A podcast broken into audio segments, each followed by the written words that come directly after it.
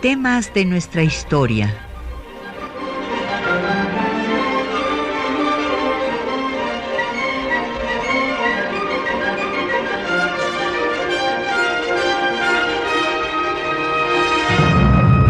Un espacio que difunde el conocimiento del pasado para comprender nuestro presente. Programa a cargo de la maestra Patricia Galeana.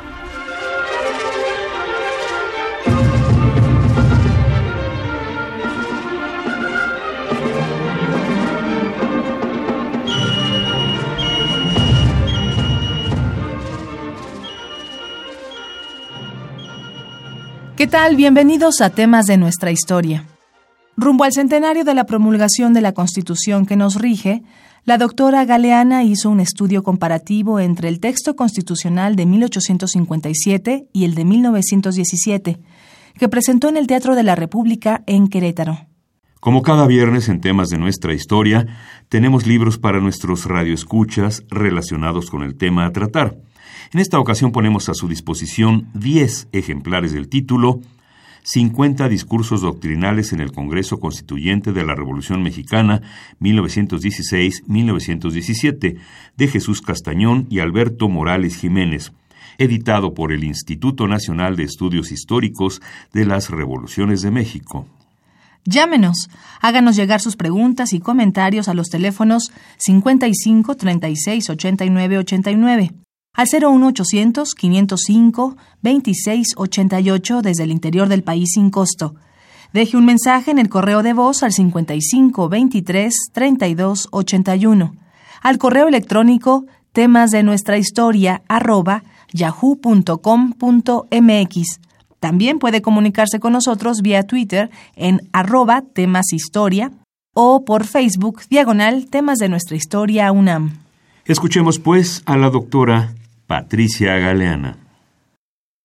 El conocimiento de la historia constitucional es fundamental para entender el proceso de construcción del Estado mexicano y cómo éste se ha ido desarrollando a lo largo, en este caso, de los 100 años de vigencia de la Constitución de 1917.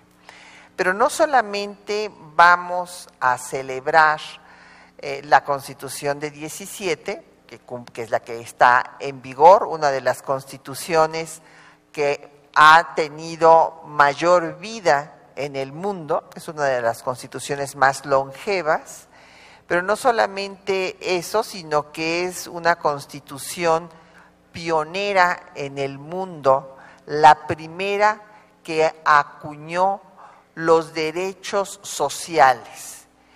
Porque decía yo que además de celebrar el centenario de la Constitución que nos rige, también estamos celebrando la Constitución de 1857. Justamente esa Constitución de 57 es la que fue reformada, don Venustiano Carranza así lo planteó, no podemos estudiar el contenido de la Constitución de 17 si no conocemos el contenido de la Constitución de 1857. Entonces, en esta presentación, lo que quiero hacer es un recorrido sobre esta historia constitucional. Nuestro país tuvo muy diversas constituciones en el proceso de construcción de su Estado nacional.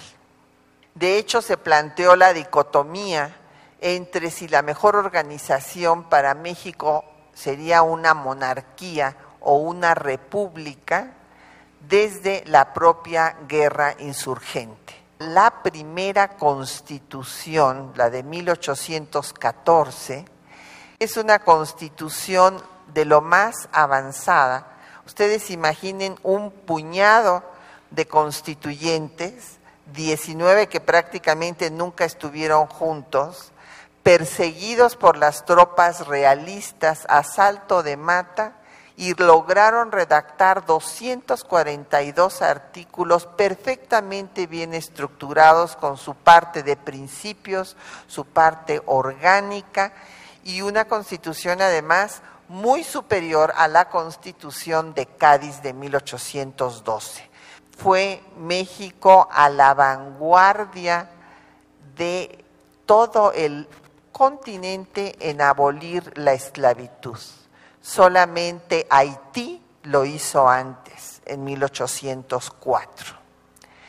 Entonces, esta historia constitucional nos permite comprender muy bien lo difícil del proceso de creación de nuestro Estado, que primero tuvo que luchar 11 años con las armas en la mano por su independencia y 15 años para que el, el imperio español y la Santa Sede reconocieran que era un país independiente. Y ese mismo año de 1836 empezó el conflicto con nuestros vecinos del norte porque se separa Texas, que va a ser el problema de sus límites, la causa de la invasión de 1846 a 48. Y antes ya Francia, fíjense el poco espacio que hay de paz sin eh, conflictos internacionales, en 1838, que conocemos con el nombre de la Guerra de los Pasteles, y la segunda, ya la intervención francesa de 62 a 67 con el establecimiento del Segundo Imperio. No logra hacer una constitución el primer imperio, pero sí un reglamento provisional del primer imperio.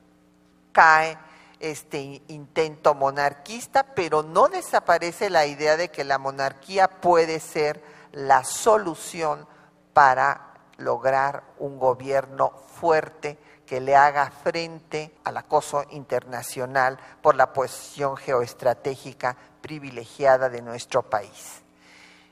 Cae este efímero imperio que dura menos de un año, viene el triunfo de la República Federal en 1824, pero hay quienes consideran que el sistema centralista unitario es mejor y entonces en 36 tenemos una constitución centralista, en 43 otra segunda constitución centralista que le quita un consejo de notables que limitaban a don Antonio López de Santana en sus poderes y por eso se hace la constitución de 43 y en 47 se restablece la constitución de 24. Cada cambio político se pensaba que se podía solucionar con una nueva constitución. Es más, no hubo plan eh, que no planteara que al triunfo del movimiento convocaría a un Congreso constituyente. Finalmente llega la tercera generación de liberales al poder, después de acabar con la era santanista, con la revolución de Ayutla. La primera es la encabezada por Hidalgo, la segunda por Valentín Gómez Farías y Mora, y en la tercera encontramos a Benito Juárez, Melchor Ocampo, Ponciano Arriaga y todos los liberales sociales que discutieron en el recinto parlamentario de Palacio Nacional la Constitución de 1857, que es un antes y un después en la historia constitucional de México. La Constitución de 57 estuvo preocupada por establecer todos los derechos del hombre, las garantías individuales en el texto constitucional, pero también hubo un grupo de liberales que se llamaban a sí mismos liberales sociales. Este liberalismo social de 1857 es el que va a retomar el constituyente de 17 que debatirá en este espacio histórico del Teatro de la República. Entre estos liberales sociales pues destacan Ponciano Arriaga, Ignacio Ramírez el Nigromante, Isidoro Olvera, José María Castillo Velasco, entre otros. Lamentablemente sus ideas no van a quedar en el texto constitucional. Pero veamos este comparativo entre las dos cartas magnas la que da pie a la reforma que se debatirá en esta sede republicana para dar paso a la constitución que nos rige. Hay que tomar en cuenta que las dos constituciones surgen después de una revolución, la revolución de Ayutla que acaba con la era santanista y la revolución primero maderista que acaba con la dictadura de Porfirio Díaz y después el movimiento constitucionalista que acabará con la usurpación de Victoriano Huerta. En los planes de estos movimientos revolucionarios se estableció que al triunfo de los mismos se convocaría un Congreso Constituyente. En 57 se habla de que la finalidad es establecer una república representativa y popular. El constituyente de 56-57 estuvo compuesto por 133 diputados, propietarios y suplentes que sesionaron durante un año. Hubo representantes de todas las fuerzas políticas del país. La constitución de 17 que reformó a la de 57 se debatió en esta sede por dos meses, 62 días y en 66 sesiones, pues dieron al mundo la constitución más avanzada de su época. Y esto no es ningún eufemismo, es una verdad histórica. Los constituyentes de ambas eh, cámaras tuvieron diferentes tendencias políticas. Desde luego, en los de 57 había por una parte los conservadores, los moderados, los conservadores que defendían fundamentalmente eh, los fueros y privilegios del clero y del ejército, y también eh, los moderados que querían una reforma paulatina. Conservadores y moderados muchas veces votaron juntos y esta fue la razón por la cual muchas de las propuestas de los liberales sociales no quedaron incluidas en la Constitución de 57. Los liberales puros fueron muy activos y no obstante que no lograron ganar en el Pleno muchas votaciones, se las ingeniaron para que tampoco quedaran todas las ideas de la oposición. Es el caso, por ejemplo, de la libertad de cultos a la hora que se vota la libertad de cultos por los constituyentes de 57 votan en contra. Los argumentos cuáles eran, pues que en México no había más que católicos y que por lo tanto no tenía para qué establecerse la libertad de cultos y que además pues ellos tenían que hacer lo que querían sus representados y sus representados eran católicos, por lo tanto se iba a romper el lazo de unión entre los mexicanos que se consideraba únicamente que era la religión católica. Mientras los liberales puros decían que la unión entre todos los mexicanos era la nación, sin que para ello tuviera que privilegiarse a religión alguna. No obstante, como no ganaron la votación, lo que sí logró Ponciano Arriaga en la comisión redactora, por eso se le ha llamado el padre de la Constitución de 57, es establecer que si bien no se podía decretar la libertad de cultos, que tampoco se estableciera la intolerancia religiosa. Entonces, como lo que no está prohibido para la ciudadanía está tácitamente permitido, pues quedó implícita la libertad de cultos.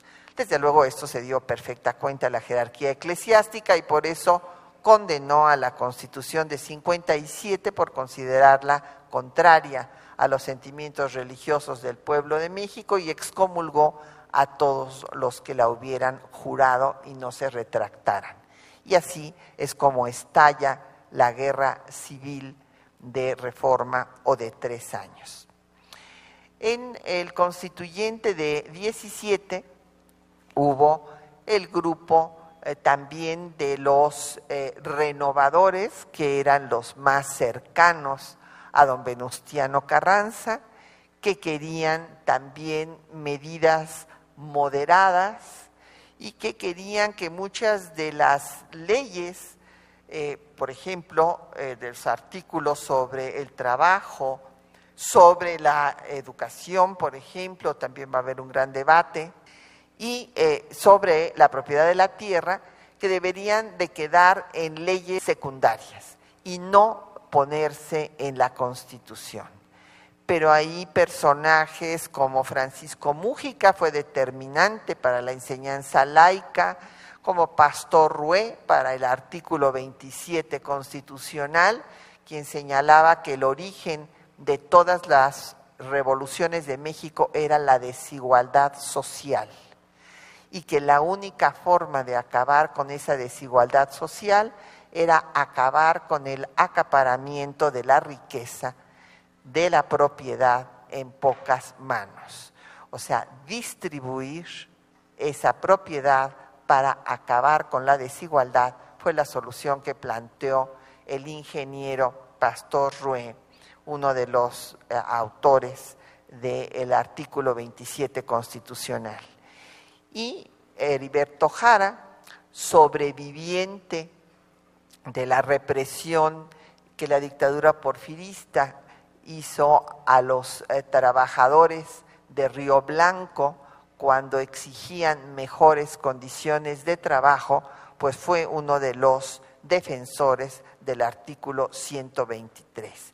Este grupo después se ha llamado de obregonistas, porque Obregón apoyó sus posiciones, pero algunos colegas alegan que no se les debe de llamar obregonistas porque ellos tenían sus propias ideas y que es eh, más bien publicidad del gobierno de Obregón que este, hubieran sido eh, pues partidarios del general. La verdad es que Obregón coincidía con estas posiciones y bueno, por eso es que han pasado a la historia como los eh, obregonistas, y había los equilibristas, que serían los moderados de 57, que en un momento dado estaban con los renovadores y otro con eh, los eh, radicales del constituyente de 17. La estructura de las dos constituciones es muy parecida, son 128 artículos de la de 57 y 136 de la de 17, dividido en nueve títulos. ¿Cuál es la diferencia sustantiva? Porque los derechos del hombre, pues pasa el capítulo íntegro a garantías individuales, soberanía nacional también, división de poderes, responsabilidad de funcionarios, eh, los estados de la federación, pero la gran diferencia es el título sexto del trabajo y de la previsión social. Esa es la diferencia sustantiva entre las dos constituciones. El tema de soberanía, como mencionaba yo, pues tiene la misma redacción. La soberanía nacional reside esencial y originalmente en el pueblo y el pueblo tiene en todo tiempo el inalienable derecho de alterar o modificar la forma de su gobierno. Y el artículo 40, que es bellísima esta entrada, es voluntad del pueblo mexicano constituirse en una república representativa, democrática y federal. El capítulo de garantías individuales también es muy semejante.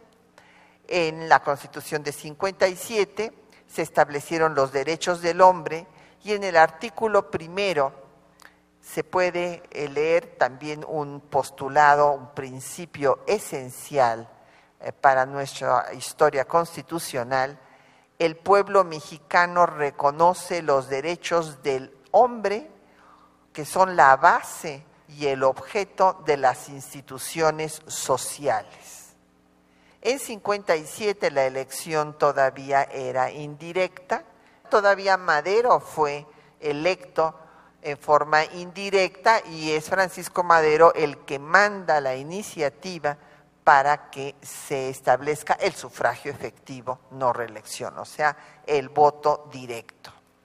La presidencia originalmente en las dos constituciones se establece de cuatro años y en 57, si faltaba el jefe del Ejecutivo, su lugar sería ocupado por el presidente de la Suprema Corte de Justicia de la Nación. Lo que es una diferencia sustantiva es que en 57 se establece un régimen que recibe el nombre de congresual. Hay una sola cámara, además, en 57. Y en 17 se deposita también en un solo individuo, elección directa, cuatro años, pero si falta el jefe del Ejecutivo, estoy hablando de la redacción original de 17, los dos primeros años del periodo, el Congreso nombraría un presidente provisional que convocaría a elecciones extraordinarias. Yo comparto el punto de vista de don Emilio Rabasa, pero el hecho es que don Venustiano Carranza sí lo compartió. Y entonces él en ese momento señaló que no podía establecerse en México un régimen parlamentario porque no había sistema de partidos y que por lo tanto el parlamentarismo sería caer en un asambleísmo, en un sistema caótico y se estableció por tanto un régimen presidencial con veto del presidente. El poder legislativo, como ya mencioné, en la Constitución del 57 es unicameral, era un legislativo muy fuerte y hay una reforma, de, hecho Juárez intenta esta reforma y Comonfort da el golpe de Estado por la misma razón, porque dicen que en un momento de guerra como el que se estaba viviendo, el Ejecutivo quedaba maniatado, esto fue lo que declaró Comonfort, porque le tenía que pedir permiso de todo al Poder Legislativo cuando gana eh, la República sobre el Segundo Imperio, Juárez intenta reformar la Constitución de 57 para establecer al Senado, señalando que había que equilibrar a los poderes, o sea, que no hubiera preeminencia del legislativo. Esto lo iba a hacer por medio de un plebiscito, pero el plebiscito no estaba contemplado en la Constitución de 57, por lo tanto se le vino el mundo encima a don Benito y retiró su propuesta y no se hizo el plebiscito, ni se reformó la Constitución, ni se dio tampoco, no se pudieron dar rango de constitucional a las leyes de reforma, sino hasta el gobierno de Sebastián Lerdo de Tejada, cuando ya se eh, reforma la Constitución de 57 y se establece el Senado. En el constituyente de 17 vamos a encontrar que durante el receso del Congreso se designará una comisión permanente. El Poder Judicial en las dos constituciones está eh, la Suprema Corte de Justicia de la Nación y los tribunales de circuito y de distrito. En ambas constituciones se establece que eh, la Suprema Corte la compondrán 11 ministros. En 1857 eran elegidos igual que el jefe del Ejecutivo, claro, por elección indirecta, pero electos. Mientras que en 17 ya la elección será por el Congreso de la Unión. En 57 el cargo de ministro es renunciable por causa grave y esto queda igual en el inicio eh, de la Constitución de 17. El tema de reformas constitucionales. La Constitución de 17 se ratifica lo que había sido una novedad de la Constitución de 57. para que no hubiera una nueva constitución, cada eh, pues diferente grupo político que derrocaba al que estaba en turno, etcétera, se plantea la posibilidad de que la Constitución sea reformada. Esta es una novedad de 57, por eso 57 pues va a ser ya desde que triunfe la República sobre el imperio en 67, la Constitución de 57 estará en vigor hasta que sea reformada por el constituyente de 17. Pero no hay ya nuevos proyectos de constitución porque la constitución puede ser reformada. Desde luego se requiere el voto de dos terceras partes de los miembros del Congreso y más de la mitad de las legislaturas. Así la Constitución de 57 tuvo 60 años de vigencia, fue reformada después en 79 ocasiones, con 34 decretos de reforma y nueve adiciones y suspensiones, y la Constitución eh, nuestra de 17 pues está a punto de cumplir su centenario y ha tenido 618 reformas, de las cuales 220 han sido decretos de reforma.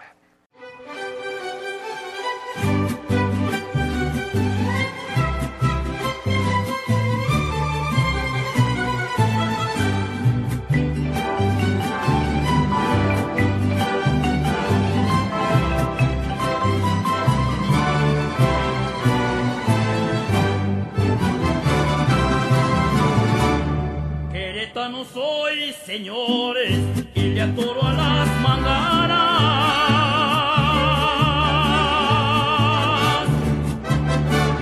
Le entro a todos los amores porque siempre me dan ganas y traigo para los traidores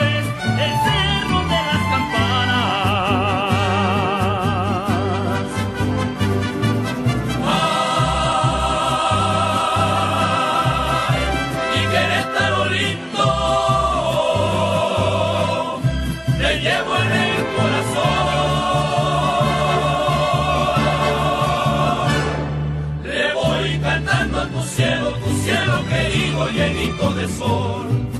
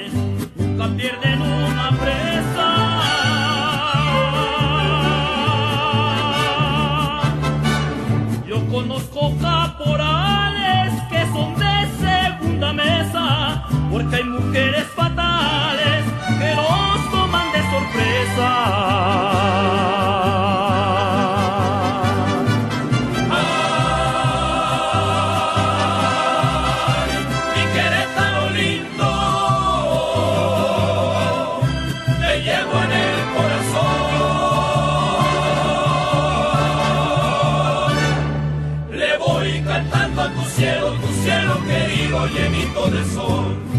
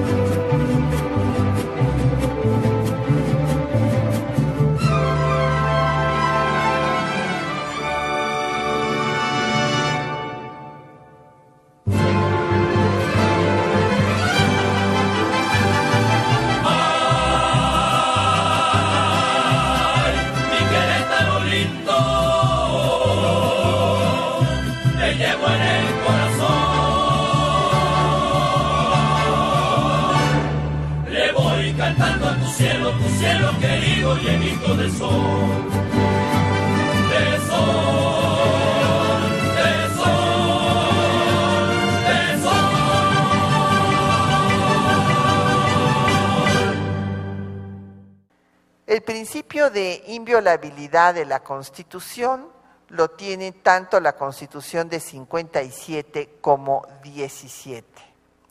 En el artículo 136, y esto fue lo que le permitió sobrevivir a la Constitución de 57, a una guerra civil y a una ocupación extranjera la más larga que ha vivido nuestro país en su historia, y que la Constitución de 57 volviera a estar en vigor sin necesidad de hacer una, un nuevo constituyente o una nueva constitución, porque dice textualmente en el artículo 123 que si hay alguna rebelión se interrumpe su observancia, pero en tanto que vuelva la paz, vuelve la observancia de la Constitución. El sistema electoral, pues, fue un sistema, ya dije, primero indirecto en 57 y eh, pues en 17, por iniciativa del presidente Madero, se establece no solo la elección indirecta, o sea, el sufragio efectivo, sino la no reelección. Y ahora llegamos a un tema central para la vida nacional, el de la educación. En 57 hubo un gran debate sobre la educación y también se buscó que la educación, hubo quien lo planteara, fuera laica en cuanto a que las instituciones religiosas no pudieran impartirla. Sin embargo, en el constituyente de 57 prevaleció la libertad de enseñanza absoluta, o sea, eran liberales como ellos mismos se llamaban, puros. Entonces señalaban que un eh, liberal puro pues no podía prohibir nada y por lo tanto había libertad de enseñanza. En 17 hay un cambio sustantivo. Y es que este obedece a razones históricas. La jerarquía eclesiástica católica no solamente había apoyado a la dictadura porfirista, sino que apoyó decididamente a la dictadura de Victoriano Huerta. Entonces, evidentemente, para los revolucionarios constitucionalistas era una enemiga, una institución enemiga. Y por eso hay una gran discusión, fue uno de los temas más discutidos y en ese tema pues el que tuvo una particular participación fue Francisco Mújica. Él eh, habló de la necesidad de una educación científica, laica, gratuita y obligatoria en la célebre votación que se dio en este recinto un 16 de diciembre de 1916, con 99 votos a favor y solo 58 en contra. Ahí está el texto del artículo tercero original. La enseñanza es libre, pero será laica la que se imparta en los establecimientos oficiales. Lo mismo que la enseñanza primaria, elemental y superior que se imparta en los establecimientos particulares. Ninguna corporación religiosa ni ministro de algún culto podrán establecer o dirigir escuelas de instrucción primaria. En los establecimientos oficiales se impartirá gratuitamente la enseñanza. Y me gustaría leer también las palabras de Francisco Mújica en esa célebre sesión. donde dijo, señores diputados, estamos en el momento más solemne de la revolución. Ningún momento, señores, de lo que ha pasado en la revolución ha sido tan grande, tan palpitante, tan solemne como el momento en que el Congreso Constituyente, aquí reunido, trata de discutir el artículo tercero de la Constitución Política de los Estados Unidos Mexicanos. Y continúa Mújica. Se trata nada menos del porvenir de la patria, del porvenir de nuestra juventud, del porvenir de nuestra niñez, en los principios netamente nacionales y en principios netamente progresistas. Si dejamos la libertad de enseñanza absoluta para que tome participación en ella el clero con sus ideas rancias, no formaremos generaciones nuevas de hombres intelectuales y sensatos, sino que nuestros nuevos jóvenes recibirán de nosotros la herencia del fanatismo, de principios insanos, y surgirán más tarde otras contiendas que ensangrentarán de nuevo a la patria, que la arruinarán y que quizá la llevarán a la pérdida total de la nacionalidad. Esta es pues la posición de los constituyentes que por 99 votos a favor y 58 en contra establecieron que la enseñanza debía ser laica. Y este pues es uno de los legados de ese constituyente y también de la generación de Juárez, porque eh, pues sin laicidad del Estado y de la sociedad no puede haber democracia. La propiedad de la tierra fue un tema muy debatido en ambas constituciones. En la constitución de 57, pues se incorporó la ley Lerdo, redactada por Miguel Lerdo de Tejada, que quería seguir la línea de don Valentín Gómez Farías de poner a circular los bienes que estaban en manos muertas, o sea, en las corporaciones, para que con esta circulación se reactivara la economía. Pero Miguel Lerdo de Tejada había eximido a los ejidos en el artículo octavo de esa ley de su secularización. Sin embargo, en el artículo 27 de la Constitución de 57 se va a quitar el artículo octavo de los ejidos y sí se hablará de que la propiedad no puede ser ocupada sino por utilidad pública. Y quedaron pendientes votos particulares de la mayor importancia como el de Ponciano Arriaga, que señaló que toda constitución es letra muerta mientras el pueblo tiene hambre, y que en su voto particular destaca que la concentración de la tierra dejaba a la mayoría de la población en la miseria y que se explotaba a los indígenas. En el mismo sentido, Isidoro Olvera propuso una ley orgánica sobre el derecho de propiedad para redistribuir las tierras y que hubiera un sistema fiscal para acabar con los latifundios y hacer un equitativo reparto del agua. José María Castillo Velasco denunció también la injusta distribución de la propiedad territorial y en particular la situación de miseria en la que vivían los indígenas.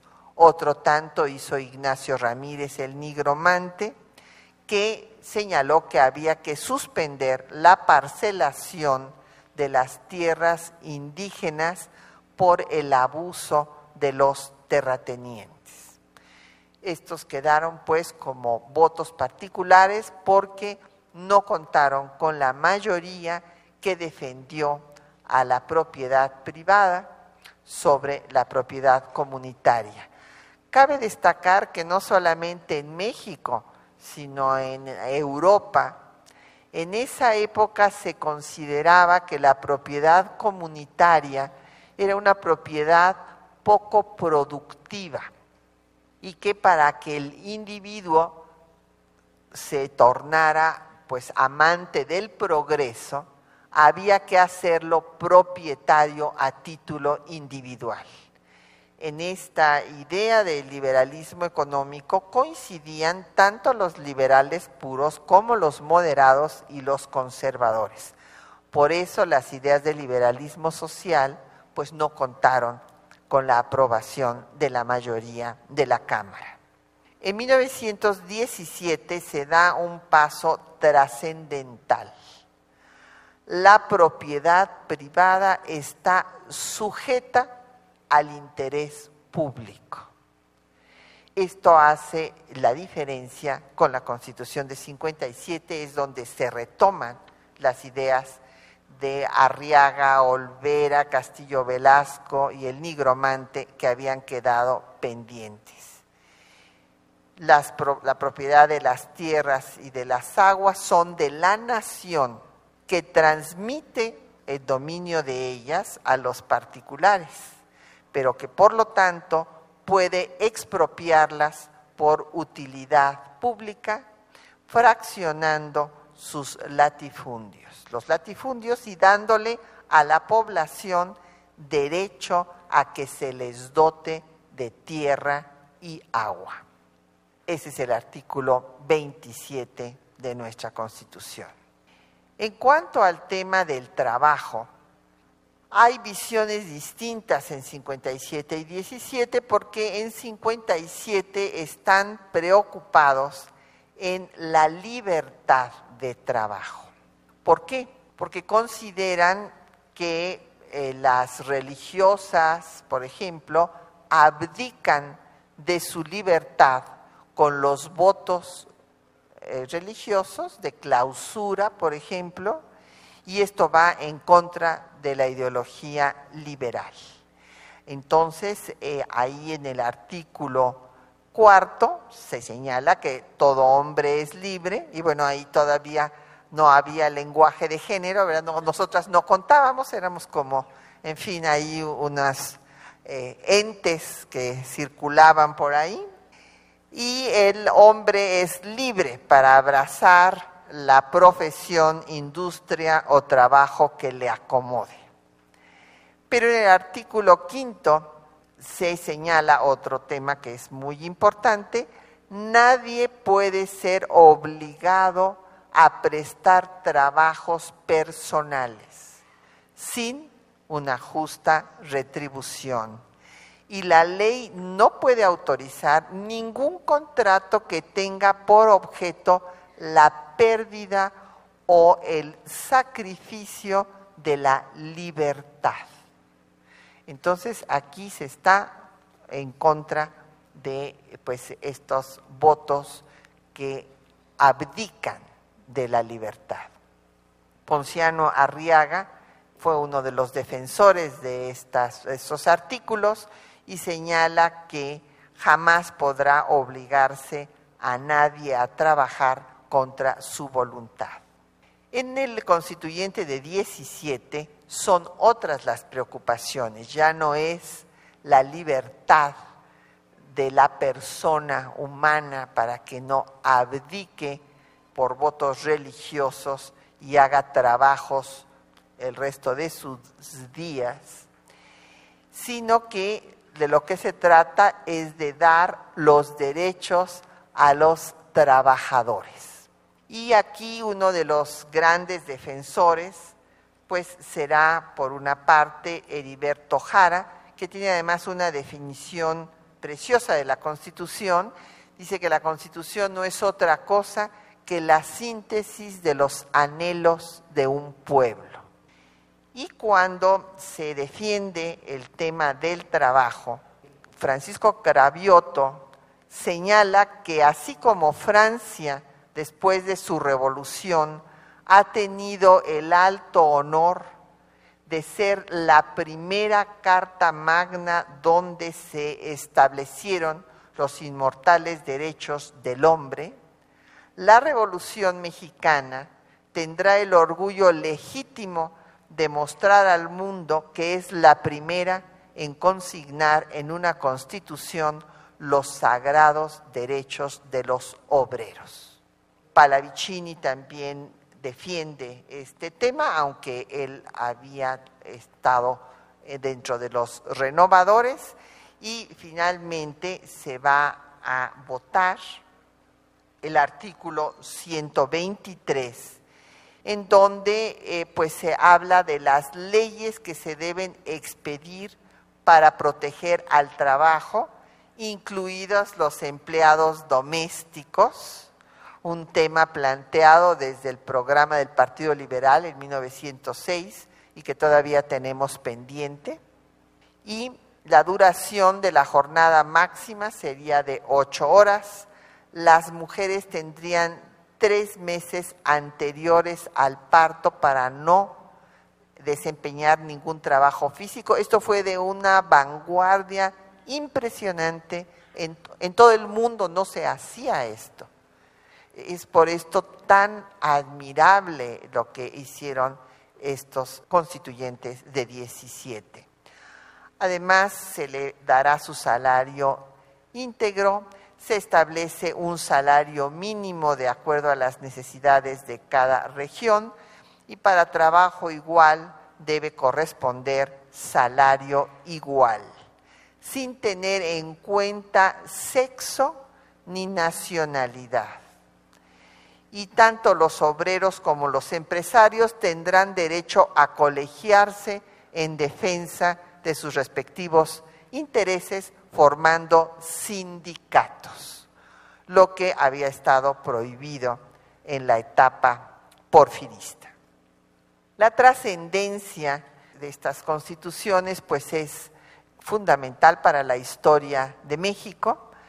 En 57 se dan las bases para el Estado laico mexicano, suprimiendo el Estado confesional y quedan pendientes, como hemos dicho, las ideas del liberalismo social, que son las que retoman desde el Círculo Liberal Ponciano Arriaga de San Luis Potosí, el Partido Liberal, los magonistas y que después quedará consagrado en la Constitución de 1917.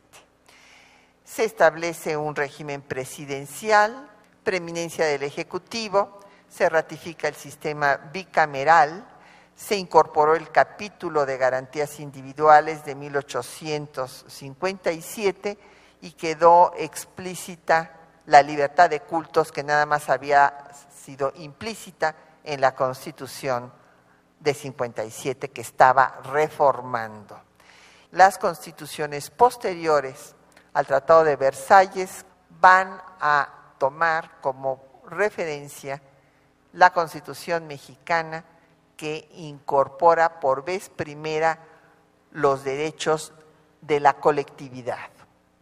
¿Cuáles eran los derechos individuales y cómo habían surgido? Pues por, en efecto la Revolución Francesa, que estaba en contra del absolutismo y que trataba de controlar al poder de detener al Estado para que no arrollara sus libertades. Pero ¿qué es lo que establece la Constitución mexicana de 1917? Establece al Estado social benefactor. Estado, tú tienes que garantizar los derechos del el colectivo de trabajadores del campo y de la ciudad. Entonces es un Estado que debe de intervenir, de ser benefactor para garantizar esos derechos. El eh, presidente Carranza, al jurar esta constitución, y aquí cabe destacar que aun cuando él había presentado un proyecto moderado, respetó la libertad de los constituyentes que fueron más allá de lo que él había presentado y bueno, pues en el momento que concluyen los trabajos del constituyente, señaló, las reformas que esta honorable asamblea realizó hoy en las instituciones políticas del pueblo mexicano, expresadas por un sentimiento de alto patriotismo y de profundo conocimiento de las necesidades que han afligido a la nación, nos permitirán hacer en lo futuro un ensayo sincero, honrado y decidido por la implantación de instituciones libres a la sombra de las que podremos todos gozar de una libertad amplia, de igualdad de todos los mexicanos ante la ley, para poder convivir en provechosa armonía en busca del desarrollo de nuestras facultades y el fomento y aprovisionamiento de todas las riquezas que tiene nuestro suelo privilegiado. Pues así concluyó un proceso que había iniciado, de hecho, con las huelgas de Cananea y Río Blanco al inicio del siglo XX y que lograron culminar en un texto constitucional que incorporó las demandas del proceso revolucionario. Nos es necesario conocer la historia que nos constituye como nación, precisamente porque esta historia nos da luces para comprender nuestro presente, para actuar en él y plantear un futuro mejor. Y hace unos días, y con esto quisiera concluir mi intervención, el mes pasado falleció uno de los grandes estadistas de México, Fernando Solana, quien fuera secretario de Educación Pública, entre otras responsabilidades que tuvo al frente de altas, altos cargos en el Estado mexicano. Y él tenía una frase que me parece que es fundamental y con esta me gustaría concluir. Un pueblo llega tan lejos como su educación se lo permite. Muchas gracias por su atención. Agradecemos su atención y a las personas que hacen posible este programa. La doctora Patricia Galeana, titular de este espacio, Juan Stack y María Sandoval en la locución, Socorro Montes en los controles de audio, Quetzalín Becerril en la producción y Erlinda Franco y Jacqueline Santos en los teléfonos. Hasta el próximo viernes.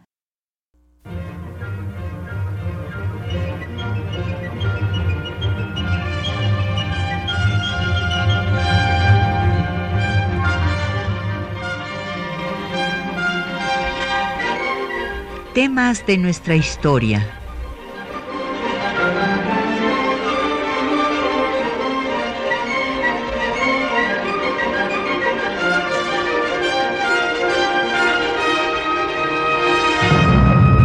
Un espacio que difunde el conocimiento del pasado para comprender nuestro presente.